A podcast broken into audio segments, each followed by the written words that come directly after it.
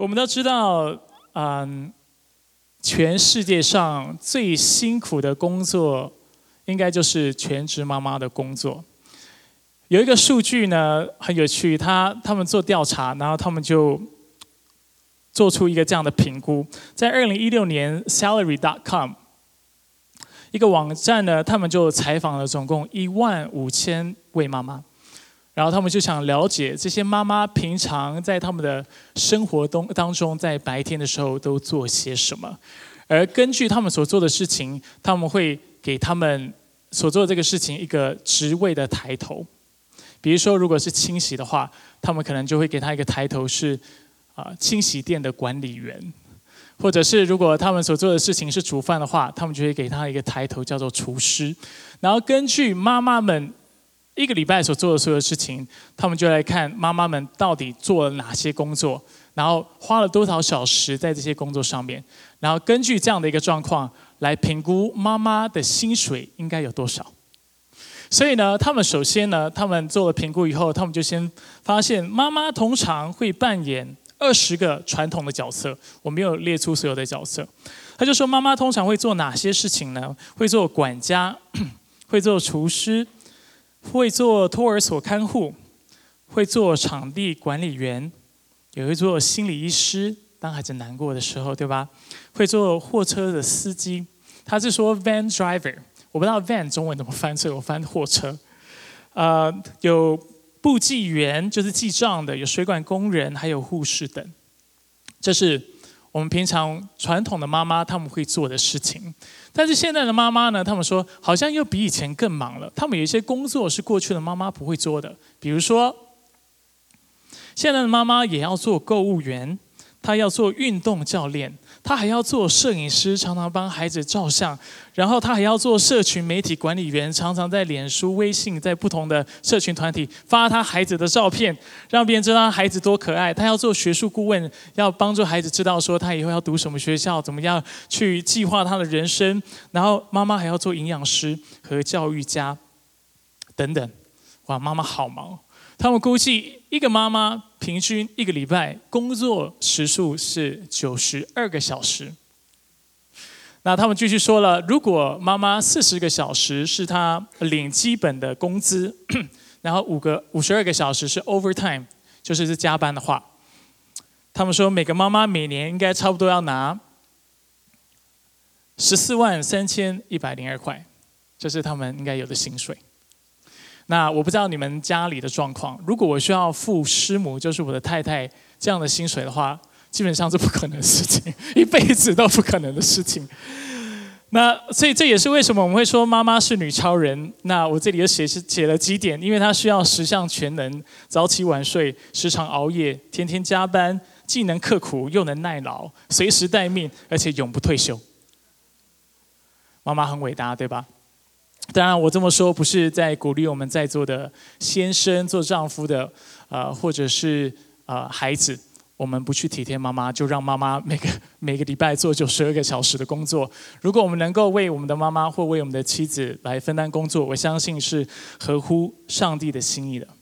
那今天啊，就在我在预备这周的讲道的时候，我一直在想母亲节真难讲的一篇信息。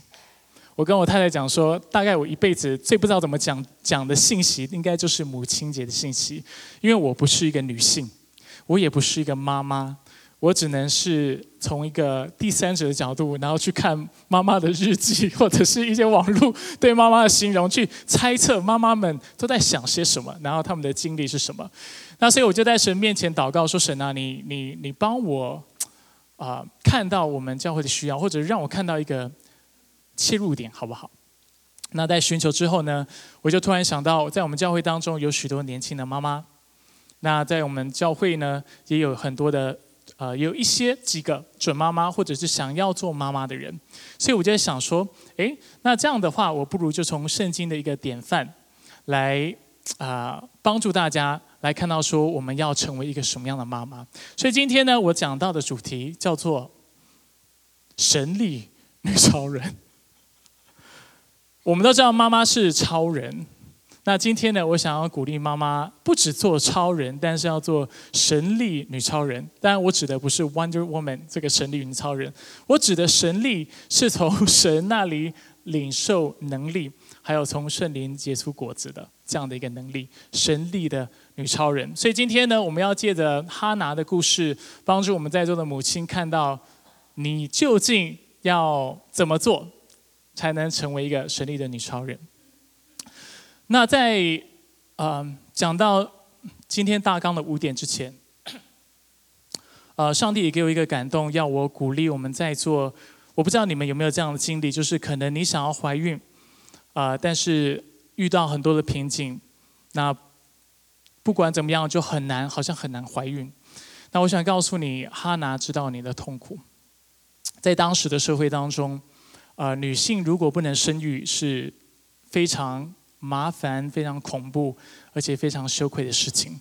为什么会这么说？因为当时人结婚生子，生子通常有三个目的。第一个目的就是传宗接代，跟中国人很像，对吧？第二个目的呢，就是因为当时许多人都是蓄农啊，或者是畜牧跟务农，讲错了，是畜牧跟务农。因为这个缘故呢，他们需要很多的人力。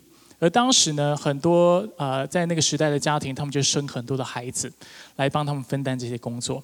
第三个呢，原因呢，就是他们希望他们老的时候有人来喂养他们，有人来照顾他们。所以你可以想象，如果今天一对夫妻，那一个先生跟一个妻子结婚以后，这个妻子是不孕的时候，他会受到什么样的谴责？什么样的家庭的压力？我不是说这些压力是对的、合乎圣经的，我只是说当时的文化的确是这个样子。那哈拿也经历了这样的一个压力，经历了这样的一个批评。有的解经学家呢，他们看到哈拿的故事，他们就开始去分析哈拿，他们就说哈拿想要怀孕的原因或理由可能不单纯，可能跟我上刚才所形容这三个原因有关系。但是我必须说，这些解经家他们的理解，就是只是少数的解经家他们会这么说，他们理解是错的。因为如果哈拿真的很在意孩子能够传宗接代，或者是能够分工，或者是能够啊老了父母老了以后能够养他们的话，他就不会将他的孩子就是萨姆献给上帝，让他去圣殿，然后一辈子在那里工作，合理吗？所以我们要怎么样看待哈拿的动机呢？哈拿为什么会想要生育？理由很简单，就是因为她是个女人，她想要当个妈妈，如此而已。你会觉得这个动机很荒谬吗？不会，这个动机很合理。就像你去问男人，其实不止男人，所有的人，他们都会渴望工作。上帝创造男人，创造人就会工作。你不给他工作，他都会很痛苦。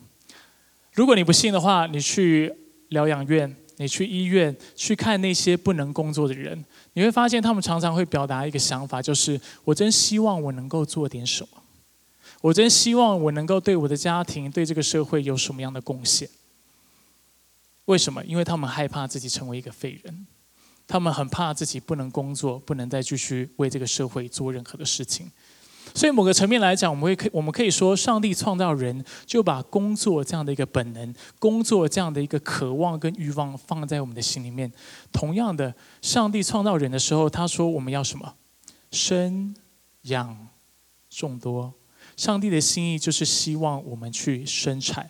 需要我们去做父亲，希望我们去做母亲。在我的家族当中，不止我的家族，我认识太多人了。很多人他们年轻的时候，可能他们会说：“我不，我我不介意做父亲，或我不介意做母亲。”但是很多人到了晚期的时候，他们其实都会表达一个想法，就是有一点后悔，或者是我还希望我能够怀孕。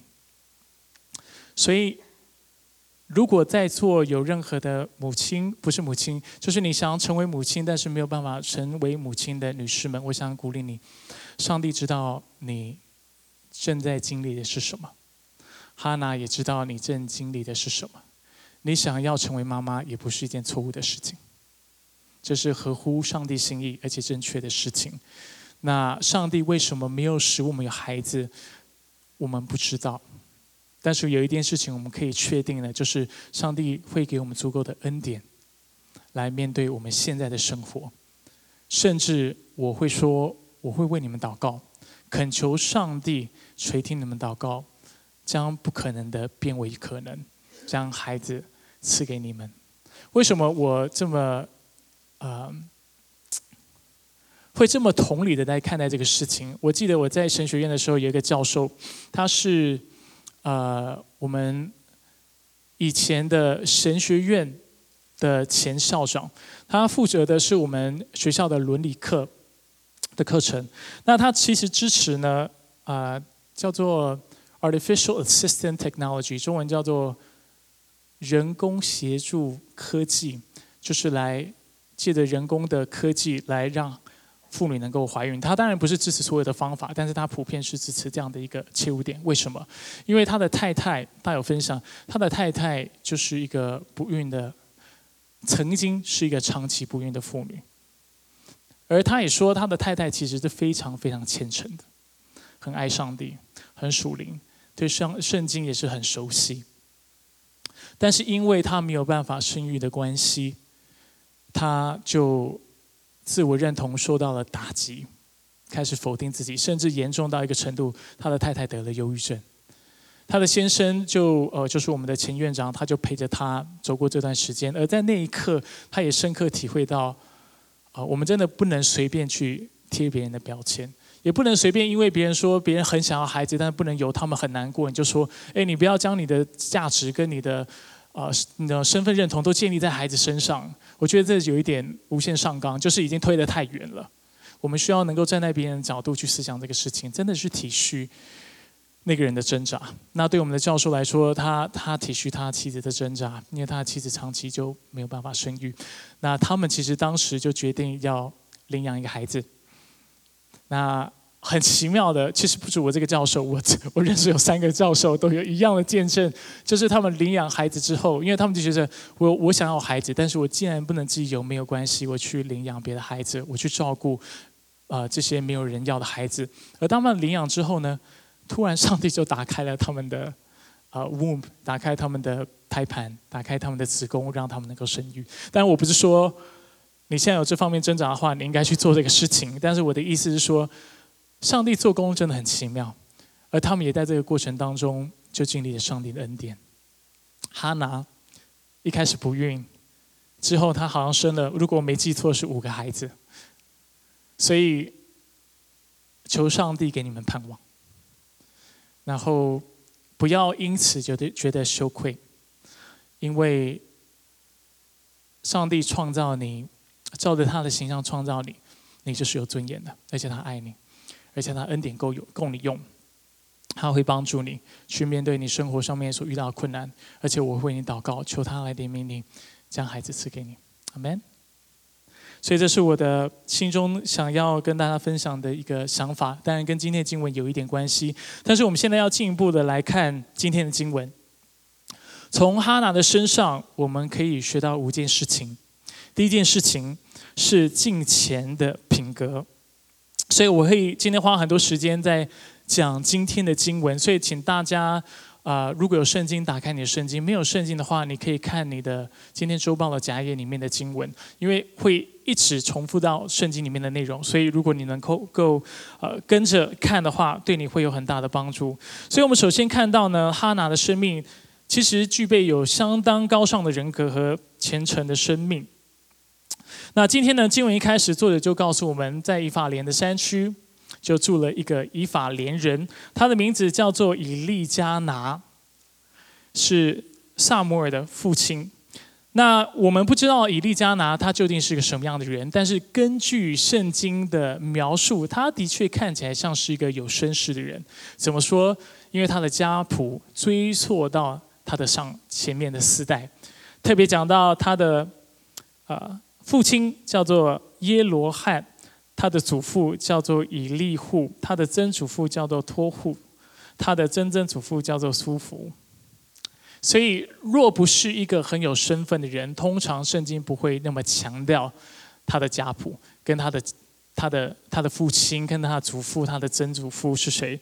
除此之外呢，在当时社会当中，其实娶两个老婆是不常见的事情。你可能会以为在那个时代很常见，你可能看到大卫、看到所罗门，你就觉得这个事情很平常。其实不是，因为并不是有那么多人都能够娶这么多的太太。那为什么他能够娶两个太太呢？或者他会娶两个太太呢？主要的原因是因为他的首位的妻子，就是他的大老婆哈拿，她是不孕的。那我刚才讲的，在当时社会，不孕的话，其实对整个对整个家族来讲是是会造成一些很实际的困难。所以因此呢。啊，她的丈夫就又娶了第二个老婆，就为她生了许多的孩子。那我在这里我要特别强调，啊，因为我们当中有很多的福音朋友，根据圣经整体的教导，一夫多妻是不合上帝心意的。我这样讲清楚吗？上帝的心心意从创世以来就是一夫一妻。所以不要看到，因为有这些例子，读圣经有一个很重要的原则，就是在读故事或叙述文的时候，你要知道作者在做的事情是是叙述，他只是在陈述当时所发生的状况，他不是告诉你，告诉我们每一个人都要做他们所做的事情，这样清楚吗？比起保罗书信或者是十诫，我们清楚知道那是上帝的命令，说了我们就要做。但是很多时候，在旧约当中，我们看到的是叙述文。叙述文只是跟我们陈述当时所发生的事情，而我们需要借由摩西五经，就是圣经的前五本书，借由认识上帝的律法，来自己去评估他们所做的事情到底是对的还是错的。而从我们对摩西五经的了解，我们必须说，娶第二个太太。并没有说上帝在摩西五经不认同，但是我们可以从其他的很多经文看到，这的确是不合适的。因为在圣经当中，凡是有任何的丈夫娶多于一个太太，他的家族里面，他的家庭里面都会发生很多很多的争执。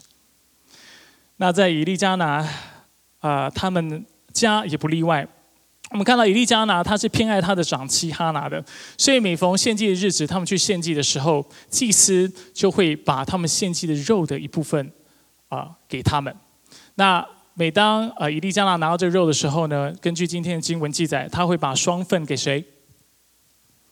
哈拿，然后把一份给谁？给比尼拿，给他第二个太太。所以他是偏心的。老实说。我觉得比尼娜会对哈拿这么刻薄，她丈夫是有责任的。如果她丈夫没有这么偏心的话，比尼娜可能不会这么这样的去攻击哈拿。当然，他会攻击哈拿，还有一个很关键的原因，就是因为哈拿是不孕的。而在当时的文化来说，对当时的文化来说，一个不孕的人，他们通常会理解为是上帝的惩罚。所以我们可以想象，经文告诉我们，比尼娜一直在欺负哈拿。我们可以想象他是怎么欺负他的。他说：“哎，你看，你没有孩子，是不是你做了什么不道德的事情？是不是不是因为上帝惩罚你，是因为你是一个不道德的妇人、不贞洁的妇人，所以上帝这样惩罚你？那如果你是哈拿，然后听到你的先生的另外一个老婆跟你说这种话的时候，你会有什么样的感受？”想打人，对不对？一定会非常生气。所以在经文当中，我们就看到哈拿他许多次他就气到痛哭，而且他吃不下饭来。那经文也告诉我们，他们年年都是如此。每次到了献祭的时候，每次到了他们需要来到上帝面前的时候，比尼亚就比尼拿就特别这样攻击哈拿。就是要再次的提醒哈娜说：“哎，你看又没有孩子了，又过了一年了，你好好悔改吧。”所以对哈娜来说，这是非常不公平的啊的一个对待。那哈娜其实真的很惨，除了被比尼拿这样的攻击之外，他还有一个充满爱意但是呃不解风情的先生。在第八节跟他说：“哈拿，你为何哭泣？为什么不吃饭呢？为何伤心难过呢？有我不比有十个儿子更好吗？”在座已婚的妻子，如果你是二十一，如果哈拿是二十一世纪的女性，她会说你想太多，或者她会说啊你不懂啦，然后就是转眼就转头就想离开。的确是这个样子。你对一个那么想要有孩子，那么想要做妈妈，那么想要有女性，就是好像满足女性的这样的一个存在意义、存在目的的人说，有我不是比有十个孩子好吗？那很抱歉。先生，你真的不懂你太太的心意。那说了这么多，大家我不知道大家有没有注意到一个非常有趣的事情，就是从第一章的第一节到第八节，圣经没有记载哈拿有任何的回应跟回复。他先生娶了第二个妻子，没看到经文有记载他有什么反应。第二个妻子这样的攻击他，也没看到他有什么样的回应，他没有抱怨。他也没有因为他先生宠他的关系，他去报仇。后宫剧的，我相信大家都看很多，对不对？通常一个臣妾被欺负的时候，要怎么做？开始拉关系，或者是你知道吗？找皇上，然后去欺负回去，是不是都是这个样子？但是哈娜有这么做吗？没有。为什么？因为他有一个金钱的生命，他有一个金钱的品格，他知道深渊在于耶和华。他知道上帝必为他伸冤，所以他没有把这个事情抓在自己的手中去报复。所以这是第一点，我觉得哈拿很伟大的地方，也是我们身为妈妈，我们可以去思考，然后也许可以，也许可以去学习的地方。所以这是第一点。第二，哈拿还有一个非常突出卓越的地方，就是他有一个祷告的生命。他知道他不能。跟别人抱怨，或跟别人去在别人的背后去批评比尼拿，或去批评别人。所以，但是他知道上帝的心意是愿意他来到他的面前，向他来哭诉，向他来祷告的。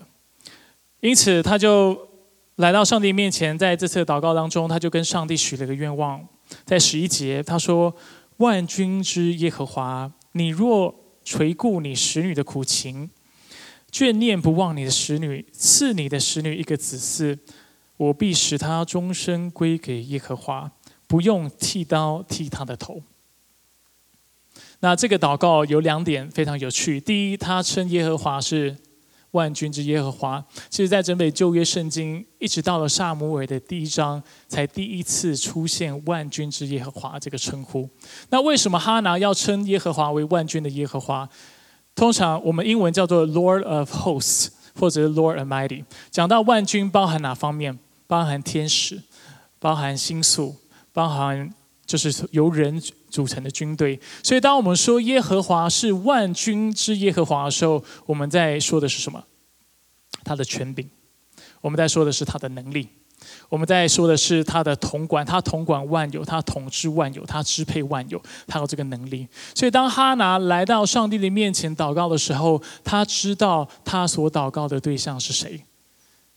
他不是说啊，如果世界上有位神啊，你来垂听我的祷告，好像不知道这位神能够做什么一样。他知道这位神能做什么，他知道这位神是全能的，他知道这位神是支配万有的，他知道这位神若是愿意让他怀孕。他就必有那个资源，还有那个能力，让他能够怀孕。所以，首先他来到神的面前，他就说：“万军之耶和华，求你来眷念不眷念你的使女，来垂顾你的使女的苦情。”这是第一个特别的地方。这个特别的地方在于最后一句话，哈拿说：“如果你给我一个子嗣，你给我一个儿子的话，我要使他终身归给耶和华，不用剃刀剃他的头。”终身归给耶和华，不是只是属灵上让他敬拜上帝或跟随上帝。讲到就是他要将这个和孩子真的是献到圣殿去，让这个孩子一辈子做神子的工作。那他就说：“我也不剃他的头。”什么叫不剃他的头？我们看下一点，就是要献他的孩子做拿细尔人。什么是拿细尔人？听过吗？没听过的举手。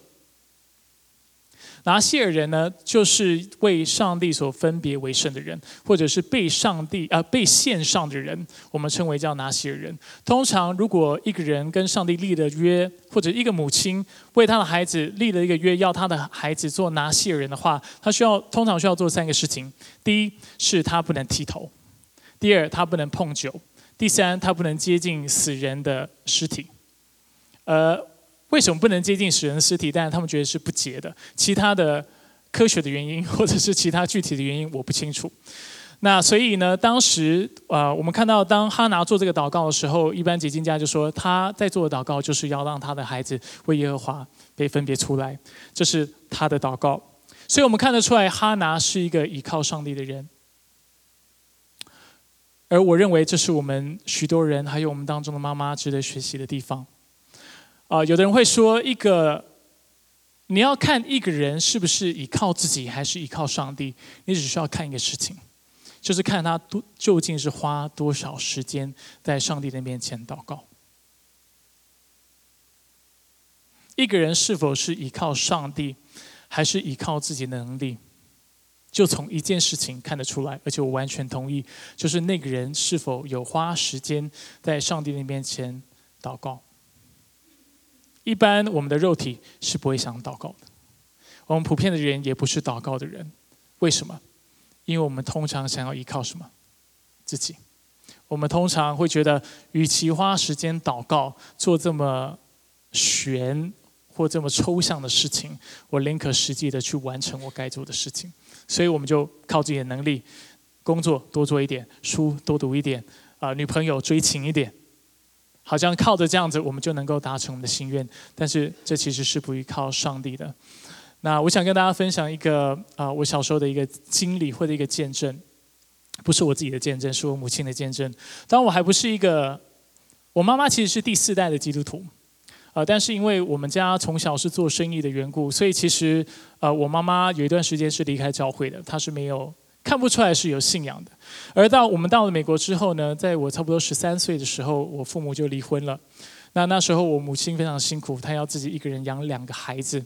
那她当时语语文能力不行，然后啊也也没有一技之长，所以当时她啊很辛苦，就是去找工作。那她当然就找到一个，她就自己开始做托儿所的工作，一做就做了。应该要三十年了吧？到今天，我最希望能够早点让我妈妈退休。她真的很辛苦。那我妈妈以前呢，她还有一个经历，就是她常常肚子痛，就是无缘无故的肚子痛，好像是肠胃炎这个样子，十二指肠炎。那还有另外一个事情，好像也很常让她祷告，就是因为她的孩子非常的叛逆，非常的不听话，啊，两个孩子一样糟。那我我我那个我小的时候，我年轻的时候呢，就是呃严重的时候是跟坏朋友混在一起嘛。那有些时候我会我们家不大，那我们我我需要去我们家的冰箱拿汽水的时候，我其实都会经过我妈妈的房间。那在晚上十点、十一点甚至一两点，有些时候我经过我妈妈的房间的时候，我会发现我妈妈跪在她床边祷告。那当然我都会被她吓一跳，因为想说，哎，怎么会有人在这里？怎么我妈妈会在这里祷告，而不是在客厅也好，或在起或在睡觉？所以常常会被她吓一跳。那说真的，当时因为我不是一个基督徒，所以我觉得她这样的举止是匪夷所思的。我不懂她为什么要跪在那里祷告。我会觉得你胃肠有病，你去看医生。但是我并没有体恤到我们家其实根本没有钱让我妈妈看医生。我也不了解她跪在那里祷告是在为孩子祷告。我我觉得我挺好的，不需要她为我祷告。所以我对她。啊，没有什么感恩的心，所以每次就经过他，然后就看到他这样祷告。但是你知道吗？他跪在床边祷告的这样的一个姿态，跟这样的画面，就深深的烙印在我的脑海当中。不知道为什么，我长大之后，有些时候闭上眼睛，或者是睡眠的时候，或者之后慢慢有这个信仰的时候，我常常看到我妈跪在床边祷告的样子。而我去思想这个事情的时候，我就发现，我妈妈那时候跪在床边祷告，让我意识到人的有限，让我意识到有些时候，至少对我妈妈来讲，我们是没有办法靠自己的能力的，我妈妈当时遇到的穷境也好，她身体的问题也好，她孩子的问题也好，家里的经济问题也好，她是没有办法解决的，她只能求上帝来怜悯她，所以她就是跪在上帝的面前祷告。而因为她这么做，我觉得我对灵界至少在那个时候产生了某种的敬畏，甚至我心里面会想说，当时我的确有一个想法，就是说人不管怎么样，至少需要有一个信仰。不然还真的不知道怎么活下去。但之后我慢慢才发现，原来我妈妈当时就在我心里面种了一个金钱的种子，而这个种子，感谢主，在我今天，我认为是发芽长大了，然后也让我今天能够成为一个传道人。我觉得原因就是因为我妈妈是一个祷告的人。我想鼓励在座的母亲，你能够为你孩子做的一个最大的事情之一，就是为他祷告，甚至带他一起祷告。让你孩子知道，人活着不能单靠自己的能力，不能靠单靠食物，但是要靠神口中所出的一切的话，而且靠上帝才能够成事。阿门。这是第二点，我们从哈拿身上能够学到。第三点，我们看到哈拿除了有金钱的生命，而且他不住的祷告之外，他也有无畏的信心。无畏是没有恐惧的，不是无所谓的。无畏没有惧怕的。信心。身为一个女子，当时我刚才讲了，她不孕，而且身为一个女子，在当时的文化，她的地位是非常的低的。而相较下，以利就是当时的大祭司，当时在那个地方的祭司，他的身份是崇高的。而当他拿在上帝的面前祷告的时候，因为他是心中默祷，所以他的嘴巴就是不断不断的在动。因此，祭司以利就以为他是喝醉了。所以以利在十四节。就说你要醉到几时呢？不要再喝酒了，因为在当时只要有献祭的时候，其实很多人也会醉酒的。那对哈拿来说，被比尼拿攻击就算了，被一个不敬虔的人批评数落就算了。今天连上帝的仆人，连上帝的祭司都这样说他自己，他觉得这是他不能接受的。所以他勇敢的说：“他说我主啊，不是这样。我是心里愁苦的妇人，清酒烈酒都没有喝，只在耶和华面前倾心吐意。不要将你的使女看作不正经的女子。我因极其难过和生气，所以一直祷告到如今。所以哈拿为什么敢跟以利做这样的回复？”虽然地位差这么多，虽然他是卑微的，以利的身份是崇高的，是有权柄的，甚至是能够，甚至能够任意妄为的。当然，他是一个祭司，他不会。但是，的确有这样的一个差异。但是，为什么哈拿有这样的勇气？因为他知道他在上帝面前问心无愧，因为他知道他有一个清洁的良心，而他这样的跟上帝的关系，他对上帝的信心，让他成为一个勇敢的人。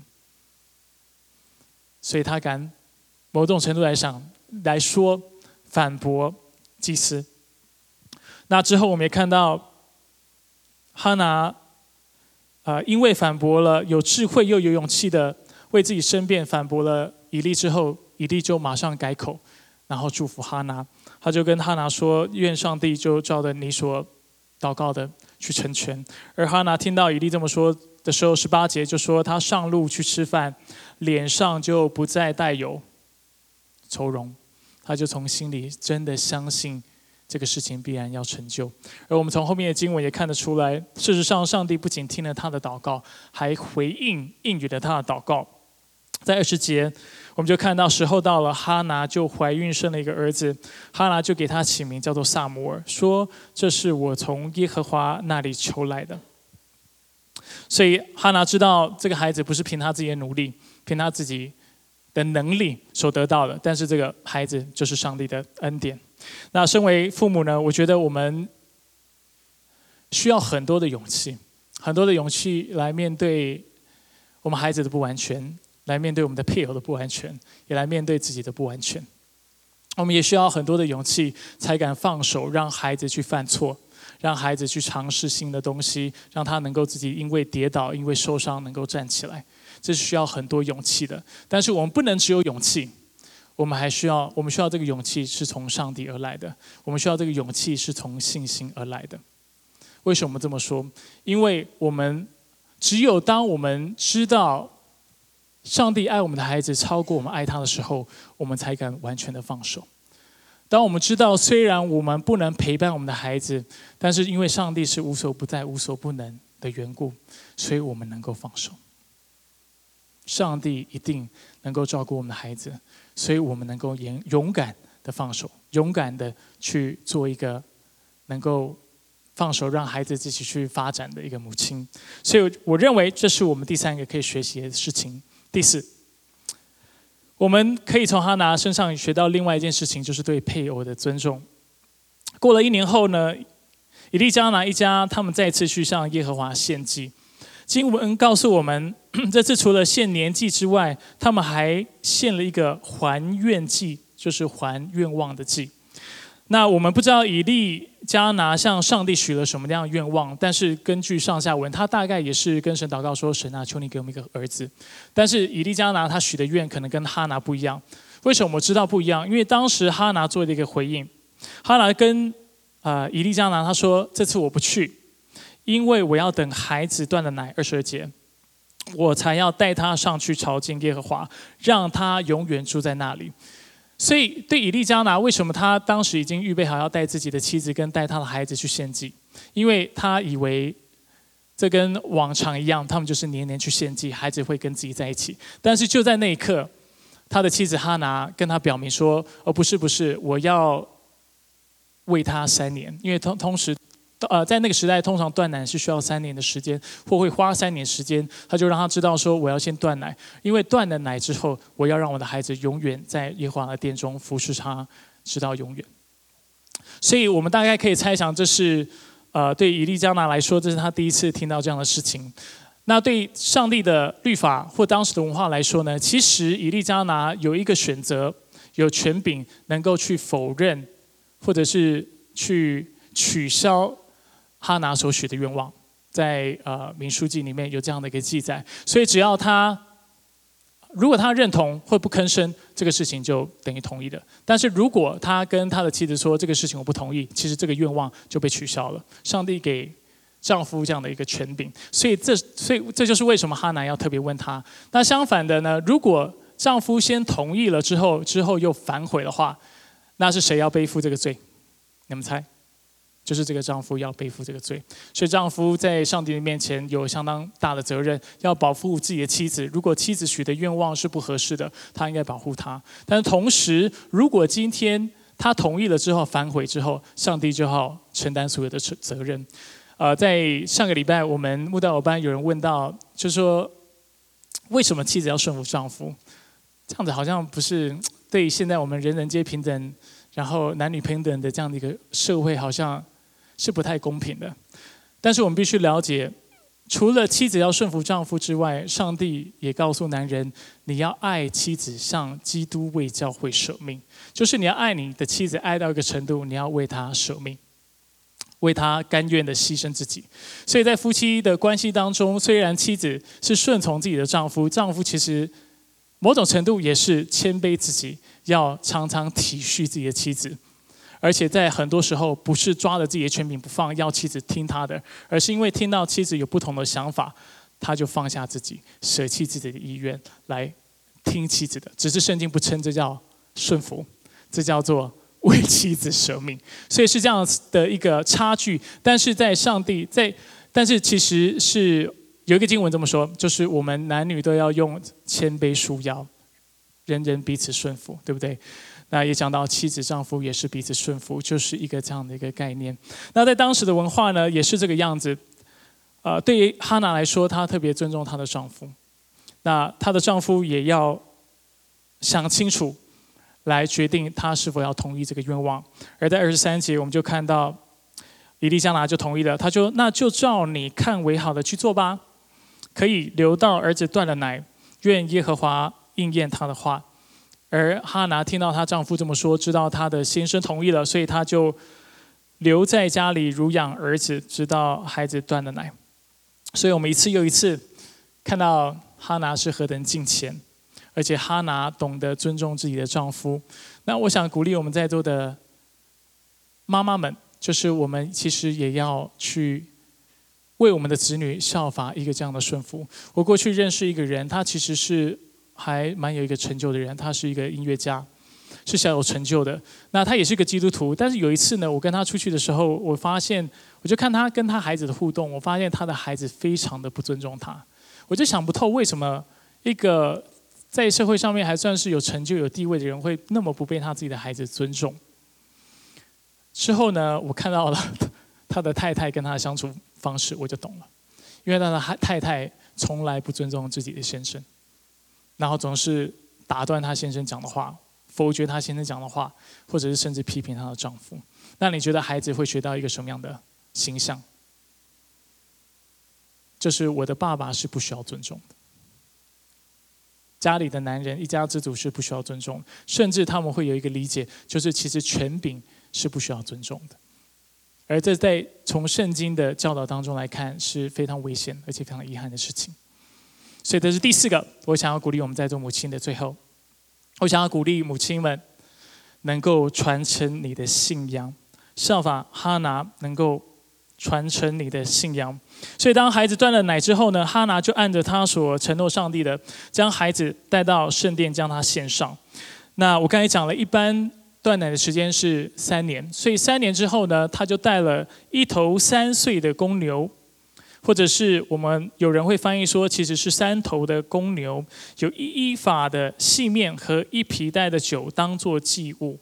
那如果你对民数记或对当时旧约律法了解的话，你会知道，其实他所献的祭物就是还愿祭，是当时的律法所要求的三倍甚至超过。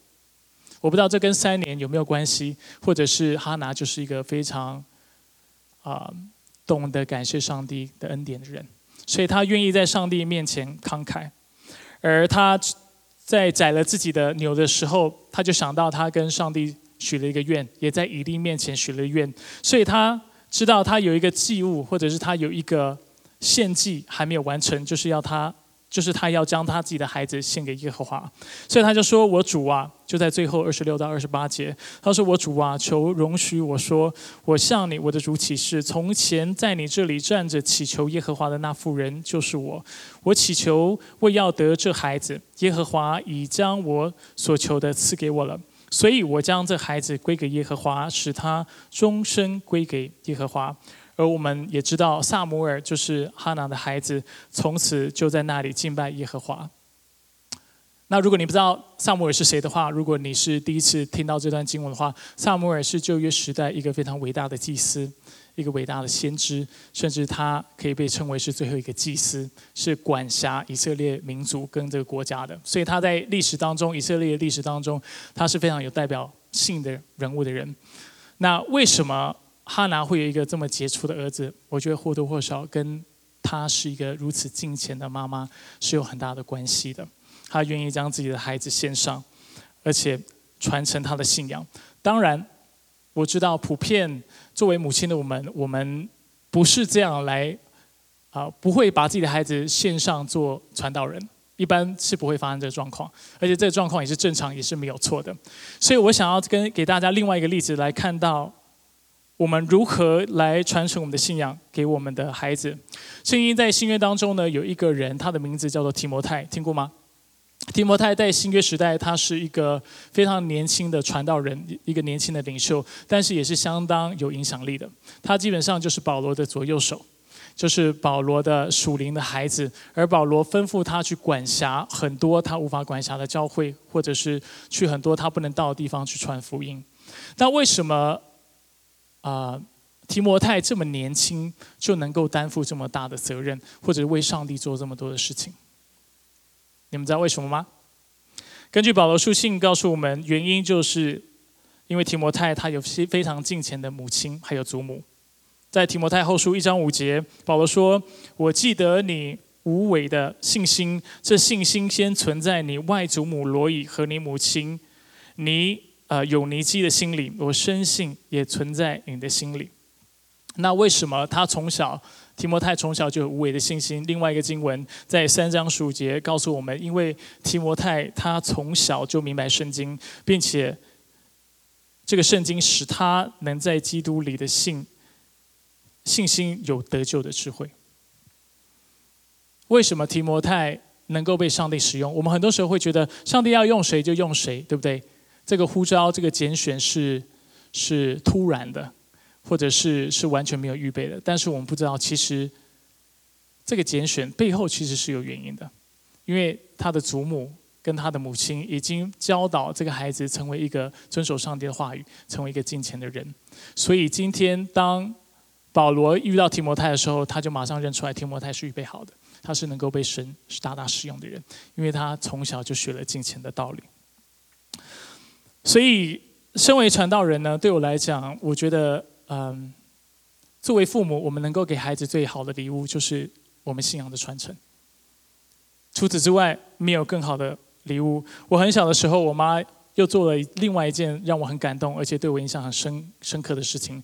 在我八九岁的时候，她就送我一本注释本的圣经。当时她不是很虔诚的基督徒，当时我根本就不是一个基督徒，而且看不懂圣经。我们都知道圣经的词汇跟里面的内容，一个九岁的孩子其实是不懂的。但是就像我妈如何跪在床边祷告一样，我妈做了一个这么简单的事情，就一辈子影响我。因为我在那一刻我知道一件事情，就是对我妈来讲，上帝的话语是重要的。虽然我不认识这位神，我也不知道圣经的内容是什么。但是我知道，对我妈来讲，认识上帝等于要读认识这本圣经，而且他给我的是注释本，不是只是看到经文，然后一本普通的圣经，但是是能够帮助我深入去了解圣经的。而我认为这个事情在我生命当中有一个很大的影响。根据二零一六年的一个数据指出，母亲对孩子信仰的影响力是超过父亲的，甚至某种程度上是远超过的。比如说，如果双方都有信仰的话。调查发现，百分之四十六的人会说母亲对自己的信仰的贡献是比父亲大的，只有百分之七的人会说父亲的贡献不比母亲大，有没有差很多？当然有百分之四十一的人说两个一样大，我没有列在当中。但是如果硬是要比较的话，我们看出来这个对比是非常非常大的。如果有一方是基督徒，而另外一方不是基督徒的话，这个差异更大。呃，数据指出，六十三百分之六十三的人指出，他们之所以会有信仰，是因为母亲的缘故；而相较下，只有百分之三的人指出，他们会有信仰，是因为父亲的缘故。母亲的金钱重不重要？非常非常的重要。有些时候，我会听到一些基督徒，他们从小因为就是基督徒的缘故，所以他们常常会觉得，他们好像 miss now，。好像他们少了一些经历，所以很多时候要要他们去讲见证、得救见证的时候，他们会觉得啊，没什么好讲的。我就不像其他其他人从非基督徒变基督徒，他们好像见证都是非常戏剧性，然后非常精彩。我就是我的见证，就是我父母是虔诚的基督徒，我从小就是被教导要遵守圣经，而我就如此行了。但是我今天要跟我们在座的弟兄姐妹讲，如果你从小是基督徒，你真的是蒙福的，非常非常蒙福的。而如果你不知道从小让，如果你觉得从小让你孩子是基督徒是害了他的话，也请你要改过这个观念。从小让你的孩子是基督徒是好的。另外一个数据指出，如果你的父母是基督徒的话，你是基督徒的比例是百分之八十七十九。如果双方都是基督徒，你成为基督徒的几率非常高。相较下，如果你的父母只要有一方，不是基督徒或双方不是的话，你有百分之六十二的机会就是永远不会有任何的信仰。这是数数字呃数数据指出，不是说一定是这个样子，但是普遍记录就是这个样子。父母有信仰对孩子影响是深刻的。那我自己在思想这个事情的时候，我就写下一串事情，是我希望影响我的孩子的。那对我来讲，比起让我孩子从小受啊，就是非基督徒或无神论的教育，我宁可把圣经的世界观交给他，我宁可他从小就有合乎圣经的价值观。我这里有写下几点。那比起我的孩子，他觉得他的出生是偶然，我宁可告诉他他的生命被创造出来是有目的和意义的。比起告诉我的孩子他存在的价值是建立在他的能力和成就上，我宁可告诉他他是上帝造的自己形象所造的。所以他天生就有其他人不可剥夺的尊严。比起告诉我的孩子他的成功在于变得比别人成就，我宁可告诉他他的成功在于对自己和自己的人生负责。比起告诉我的孩子物质世界就是看得到、摸得到的东西才是真实存在的。我宁可告诉他，有很多看不到的东西是重要的，比如说你的灵魂、你的爱心、你对人的真诚、对人的尊重，还有你的饶恕等等。比起告诉我的孩子，能力、财富、成就、地位和名利是他该追求的目标，我宁可告诉他，这些东西都是上帝所赐的恩典。更重要的是，知道如何使用这些资源来荣耀上帝，而且帮助周围需要帮助的人。比起告诉我的孩子，你要好好保护自己，所以你就可以有婚前性行为，我宁可告诉他，上帝告诉我们，你的身体是圣洁的。因此，你要维护你身体的圣洁，直到结婚的那一天。因为唯有这样做，你才能够真正的体会在婚姻当中的性行为的美好，而且你才会去珍惜。不然，你觉得它是随意、无所谓的。与其告诉我的孩子，我死后会永远跟他的分开，我宁可告诉他，我死后跟他的分开只是暂时的。我们会有一天。永远的在一起，并且我们的关系会远远胜过我们现在拥有的关系。今天我是你的老爸，以后我是你永远的朋友，永远的兄弟。我们要在上帝的恩典中一起喜乐的服侍他，直到永永远远。我不知道你想给你孩子什么，但是对我来讲，信仰的传承是我们能够给孩子最宝贵、最宝贵的礼物。我所以我想鼓励我们在座的妈妈。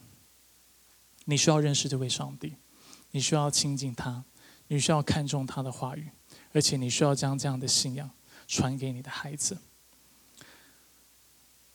美国总统的啊林肯，他的母亲是一个虔诚的基督徒，他生前常常为林肯祷告。